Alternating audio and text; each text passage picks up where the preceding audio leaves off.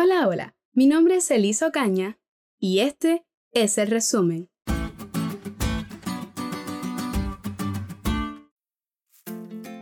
No es menos cierto que a través de la historia la palabra de Dios ha sido tergiversada. Por la obra del enemigo han surgido creencias e ideas que van en contra de lo que dice la Biblia.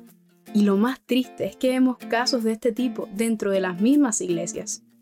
Existen muchos ejemplos de falsas doctrinas pero como sabes, en esta semana hablamos sobre la inmortalidad del alma y tomamos varios ejemplos de pasajes y textos bíblicos que pueden ser malinterpretados.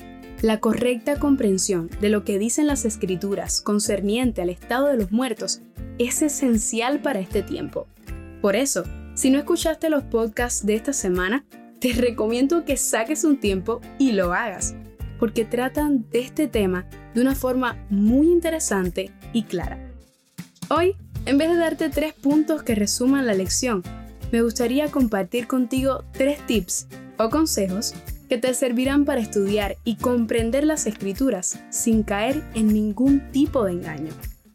En primer lugar, debes saber que la Biblia es la palabra de Dios. He escuchado a muchas personas decir que la Biblia contiene la palabra de Dios, y no es así, la Biblia es la palabra de Dios. No es un libro cualquiera que contiene historias, cantos, consejos. Va mucho más allá de eso.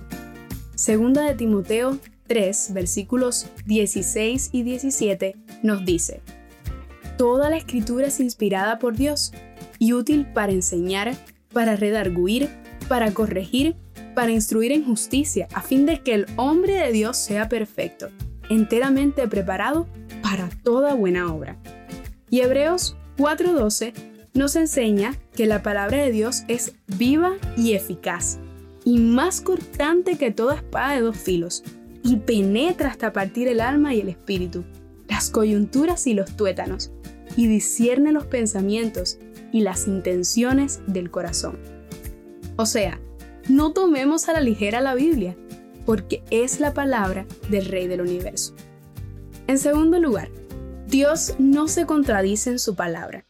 Hebreos 13, versículos 8 y 9 nos dice que Jesucristo es el mismo ayer y hoy y por los siglos.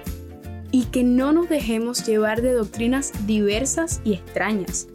Así que si alguna vez te encuentras estudiando un pasaje de la Biblia y piensas que contradice a otros pasajes que ya conoces, pide sabiduría a Dios en oración el cual da a todos generosamente y sin reproche. No te angusties y busca la dirección del Espíritu Santo. Créeme, no quedarás defraudado. Y el tercer y último tip. Recuerda que hay muchos pasajes de la Biblia que no son literales. Por ejemplo, a Jesús le encantaba enseñar a la gente mediante parábolas. ¿Y qué es una parábola?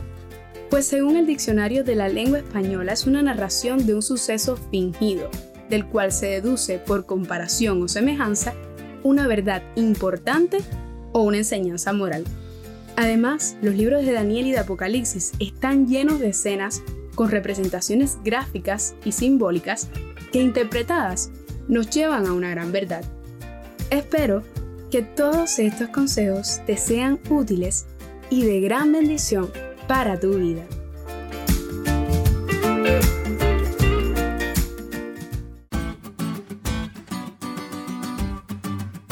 ¿Te diste cuenta de lo cool que estuvo la lección? No olvides de estudiarla y compartir este podcast con todos tus amigos. Es todo por hoy, pero mañana tendremos otra oportunidad para estudiar juntos.